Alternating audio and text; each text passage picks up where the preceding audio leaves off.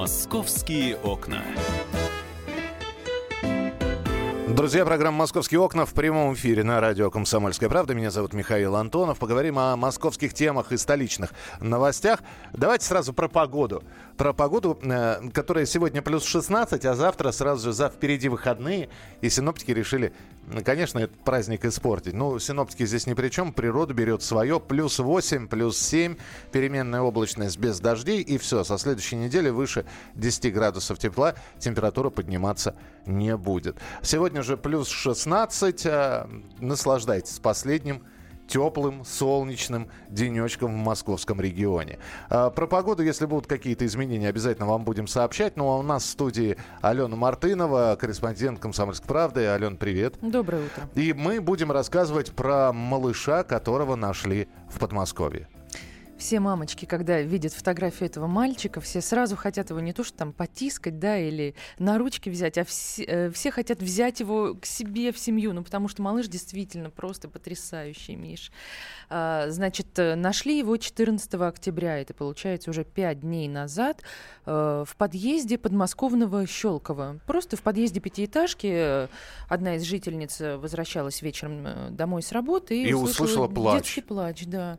А ну, вот в самой в этой пятиэтажке, да, сразу же возникает вопрос, значит, ребенок а, оказался в этой пятиэтажке. Сейчас все дома снабжены у нас Домофоном. домофонами. Там есть домофон, да, Естественно, просто так, ну, можно, конечно, войти, дождаться, когда кто-то, кто-то откроет дверь, но первым же э, делом, да, попробовать найти в этой пятиэтажке, поспрашивать, чей малыш. Ну вот, э, по словам очевидцев, именно в этой пятиэтажке обошли все квартиры, никто совершенно случайно ребенка не пропускал. То есть, скорее всего, тут можно сделать вывод, что его туда кто-то завел, и кто-то там оставил этого этого ребеночка несчастного полутора годовалого малыша. При этом одет он был по погоде, то есть там абсолютно как бы ботиночки, шапочка, курточка, одет э, в чистое, нерваное, то есть, видимо, все-таки он, э, ну, воспитывался в какой-то вот не совсем уж пропащей семье. Угу.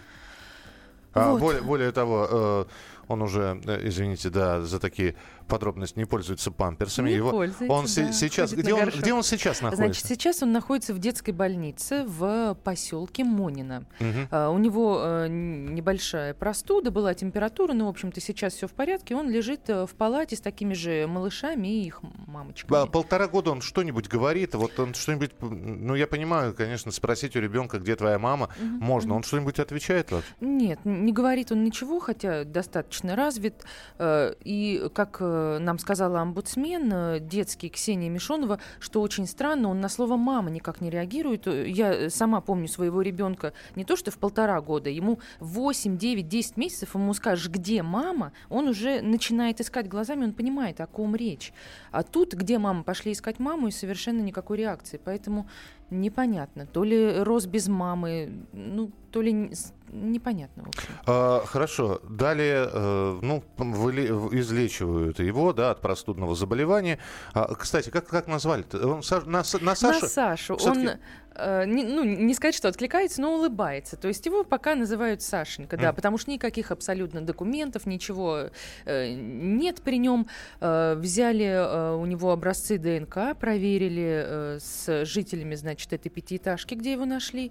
Никаких совпадений не было.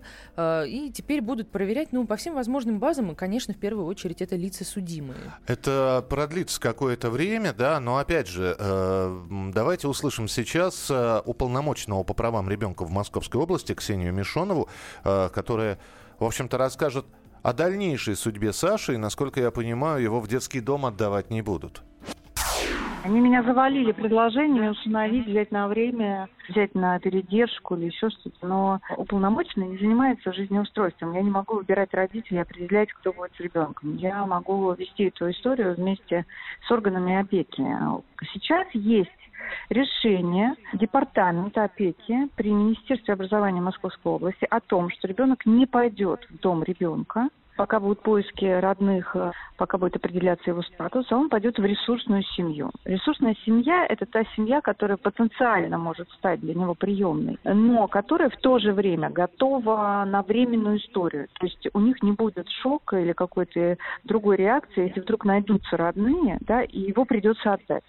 Там очень много критериев, там по закону очень э, есть специальные процедуры, пакет документов и ответственность за принятие решения по выбору как раз ресурсной семьи и дальнейшему вот такому социальному маршруту ребенка лежит на органах опеки. Но он будет находиться ровно столько, сколько нужно, чтобы его долечили, чтобы у него прошел насморк там и, и полностью, значит, он восстановился и все. И как только нам медики дадут добро, сразу же а, мы его будем переводить в семью.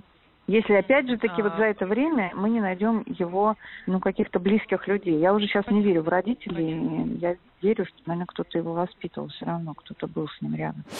Это была Ксения Мишонова, уполномоченная по правам ребенка в Московской области. Алена Мартынова у нас в студии, э, которая занимается, вот, э, занимается, да, э, пишет, а Саша наверняка будет и дальше продолжать описывать эту историю, когда появится у него приемная семья.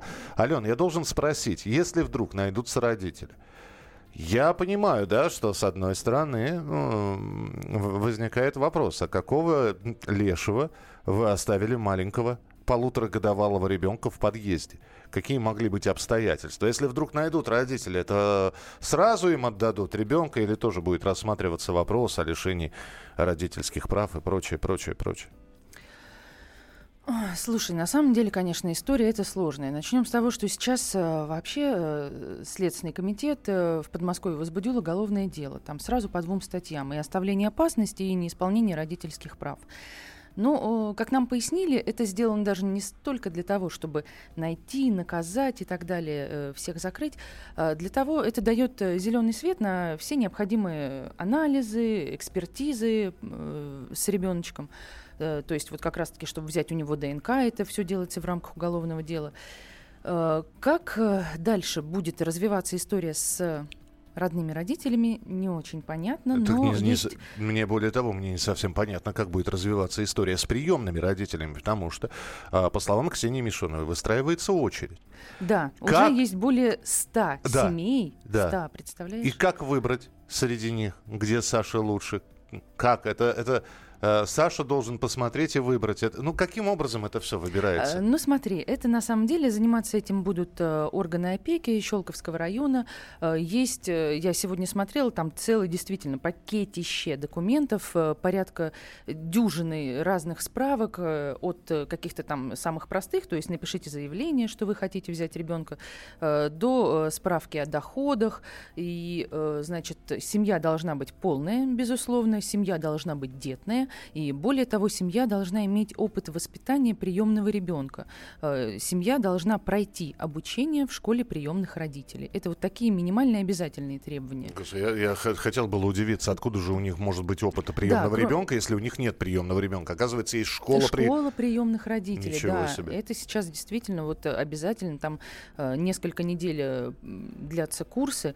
Ну и плюс, конечно, справки там из жилуправления, состоянии квартиры квартиры, ну, о, о, о, том, о том, что хватает средств да, да. На, на содержание ребенка. Да. Как быстро это все может быть э, принято решение? Я понимаю, что сейчас, да. Итак, э, что на данный момент? Саша в поликлинике, в больнице, в, больнице, да. в стационаре, э, лечит простуду, бегает. Э, слуп, говорят, что очень послушный. Говорят спать, идет спать. Да, слушай, вот. ну это вообще невероятно. Ребенка уложить спать, э, это в принципе сложно. А тут ему говоришь э, спать, и он э, а, идет Оставля, в кроватку. Оставляет идет игрушки, в кроватку, идет да. в кроватку. Вот. Просто э, на, на данный момент он находится в больнице. Ищут, при, ищут родителей раз, э, пытаются установить, э, откуда они, в то же время присматриваются к приемным родителям. Ну и главное, что все это на контроле у детского омбудсмена по Московской области. Так что будем следить за развитием событий. И, конечно, не хочется в пятницу под конец недели говорить о подкидышах. Просто хочется, чтобы вот у Сашки все сложилось. Вот, э, чтобы вот эти вот э, вот этот октябрьский период 2018 года, он, в свой, когда вырастет, и не вспоминал даже. Мы же с Аленой продолжим разговор, потому что после случая, произошедшего в Керчи, будем говорить о том, как охраняются московские школы и детские сады. Может ли туда попасть посторонний с э, предметом непонятным в руках? Об этом через несколько минут. «Московские окна».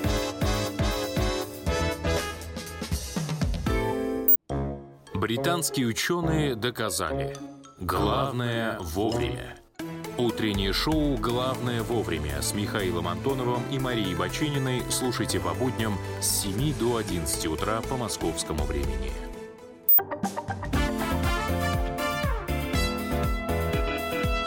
«Московские окна». Друзья, мы продолжаем программу «Московские окна» на радио «Комсомольская правда». Слушайте нас э, через приложение, через радиоприемники. Можно слушать в интернете. Меня зовут Михаил Антонов, в студии Алена Мартынова. И сколько было таких историй, когда э, в школу попадает посторонний. Э, последняя история, это не школа была, а колледж. Это было, был город Керчь. И мы знаем все, все, чем закончилась эта история, когда человек пронес с собой то, что не должно быть в учебных заведениях. Взрывное устройство и оружие. Ну и, конечно, после таких случаев, э, которые, к сожалению, периодически происходят в разных уголках нашей страны, э, возникает вопрос, а есть ли у нас надежная система защиты э, дошкольных, школьных, учреждений. Вот об этом мы решили поговорить. Алена стала выяснять уровень безопасности и что ты можешь сказать? Вот по, по пятибальной шкале, по школьной системе, каков уровень? На, на сколько? Троечка, э, четверка? Как журналист или как э, мама, которая как, как водит мам... ребенка нет, в школу? Нет, сейчас, нет, как журналист э, это само собой, а как мама, ну ты же, ты же человек, да? Ты же, ты же приводишь ребенка в это учебное заведение. Ты понимаешь, ага, вот сюда бы камерку поставить, вот сюда бы заборчик, а сюда бы, знаете, ров с крокодилами неплохо, чтобы никто не пробрался. Не, ну серьезно. На самом деле у меня два момента, две две претензии, скажем так, к нашей родной школе. Это первое э, то, что есть э, действительно внешний периметр, это очень важно, есть калитка, есть даже будка для охранника, но все всегда открыто, и, в общем-то, любой человек абсолютно может пройти на территорию школы. Э, не закрывается, никто не контролирует, никто не спрашивает, ага, стой, куда идешь. И второе, это, конечно, охранник, который сидит уже непосредственно на входе в школу. У нас это женщина, ну, таких вот бальзаковского возраста глубоко. Э, ну, я не знаю, конечно, у нее там э, на груди, э, в общем, красуется табличка с названием ЧОПа, но это все-таки женщина, поэтому лично у меня это, конечно, вызывает большие сомнения. Но мы общались с, с экспертом, и эксперт как раз вот мне рассказал, что как бы, ну, так, мамочка, вы успокойтесь. Э, ну и что такого? У нас нет никакой дискриминации.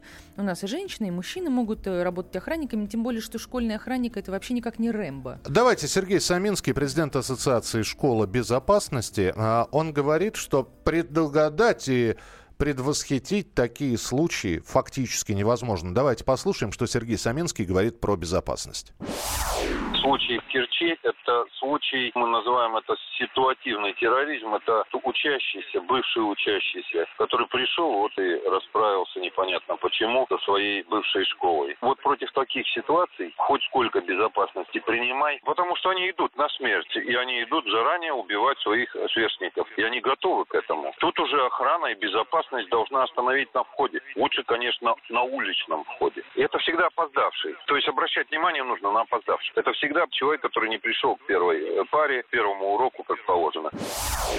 Угу. Значит, опоздал, лучше вообще не пускать человека в э, учебное заведение.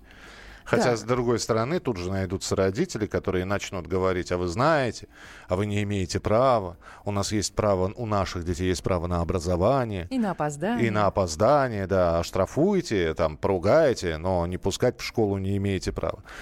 Тут э, речь не совсем о том, чтобы не пускать. Э, э, вот как раз Саминский нам рассказал, какая действительно должна быть технология, когда приходит человек, опоздавший, и к тому же, если он кажется тебе подозрительным, пускай он ученик школы, колледжа, неважно, он не чужой человек, он пришел в свои родные стены.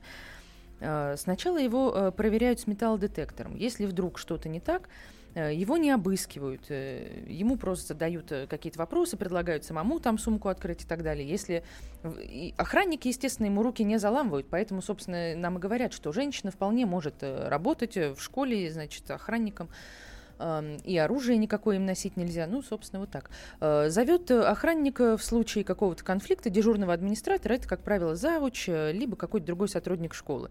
Если с дежурным администратором это все никак не двигается, человек не открывает сумку, не показывает, что там у него пищит на металлодетекторе, то тогда уже вызывают мобильный отряд, вот как раз ЧОП. У них уже есть и оружие, они уже, в общем-то, ну, такой отряд быстрого реагирования. Слушай, ну, во-первых, я хочу спро- спросить, везде ли металлодетекторы действительно работают? В Москве. В Москве? В Москве, Ну, да. как, э, работают, не работают, э, это да, вот другой вопрос. Установлены? Установлены. Да, установлены. Да, то есть э, дьявол кроется в деталях. Установлены везде. А работают или не работают, мы не можем об этом сказать со стопроцентной уверенностью. Во-вторых, Ален, ты все правильно говоришь. И так человека начинают обыскивать. Но если, вот как говорит Сергей Саминский, если он пришел убивать, Вопрос только в количестве жертв. Вот если это, э, по его мнению, если это происходит на входе, тогда это может быть 3-4 человека погибших. Если это не смогли остановить на входе, тогда уже ну, все, количество жертв, вот как в Керчи, предугадать э, сложно. Система распознавания лиц еще есть, да, тоже про нее Сергей Саминский говорит, президент Ассоциации школы безопасности. Я, правда, вот честно говоря, я пытаюсь понять, нужна ли система расп- распознавания лиц в школьных заведениях, ну, в школах, а в, а в детских садах, в яслях, вот, А, знаете, свой-чужой. Ну, не знаю. Давайте послушаем, что Сергей Саминский говорит по этому поводу. Случай в Керчи – это случай, мы называем это ситуативный терроризм. Это учащийся, бывший учащийся, который пришел вот и расправился непонятно почему со своей бывшей школой. Вот против таких ситуаций хоть сколько безопасности принимай, потому что они идут на смерть, и они идут заранее убивать своих сверстников, и они готовы к этому. Тут уже охрана и безопасность должна остановить на входе. Про систему распознавания лиц. Я считаю, что это упразднит много лишних э, людей, которые там печатают карточки, пропускная система, замена, сдача карточек. Это их работу упразднит, и это будет только на плюс. И, конечно, система распознавания людей э, это ноу-хау и это прогресс. Я считаю, что внедрение системы распознавания с четкой реакцией частных охранных организаций Росгвардии на тревогу, то есть не то лицо, это значительно повысит качество безопасности образовательных организаций. Не то лицо.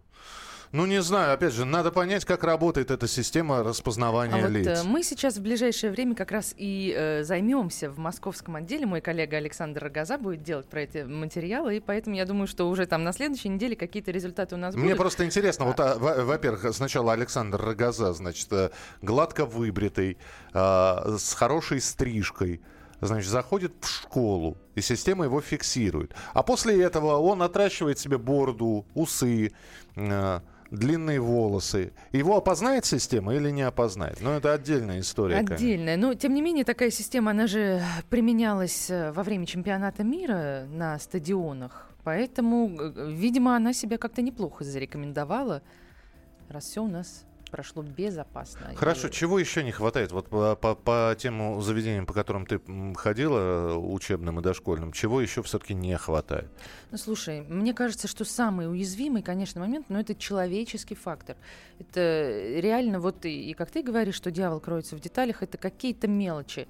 Где-то не работает металлодетектор, где-то охранник э, зазевался, и э, в потоке прошел чужой человек, потому что дети же у нас проходят по специальным карточкам, э, проход питания. Ну вот, например, в нашей школе эти карточки там первые пару недель учебного года они не работали, дети пролазили как-то, в общем, под этим турникетом. А учителя?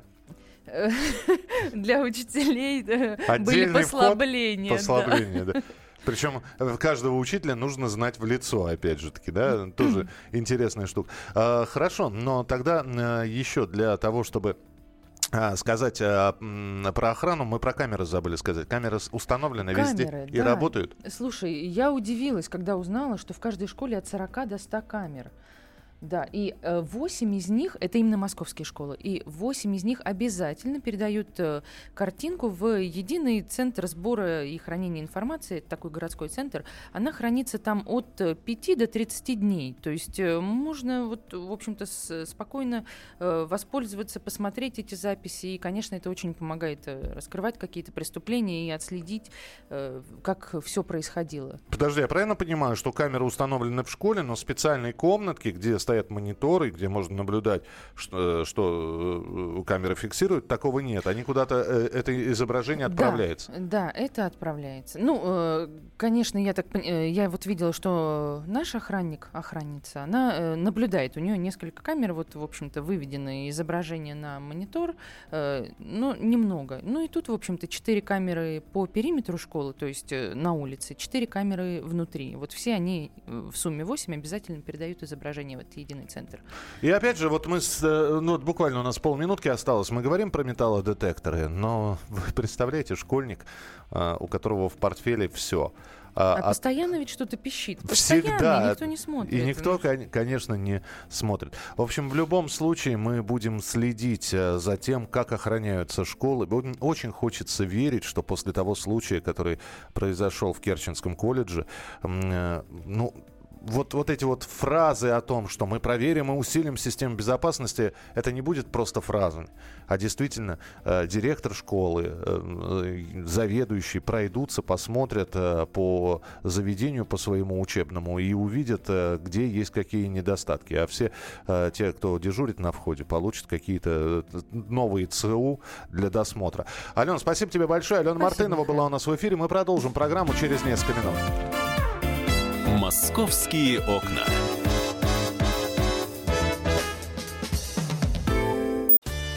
Каждый вторник с 10 утра по московскому времени в программе «Главное вовремя» садово-огородные советы в прямом эфире – про все, что э, зеленое, скажем так. Хочу, чтобы радиослушатели задавали свои вопросы. Большой эксперт. Самая удачная находка для всех работников мотыги и лопаты. Тетя Таня Кудряшова. И дети меня зовут мать всего зеленого. Вот такая петрушка на радио «Комсомольская правда». Слушайте и звоните по вторникам с 10 утра по московскому времени.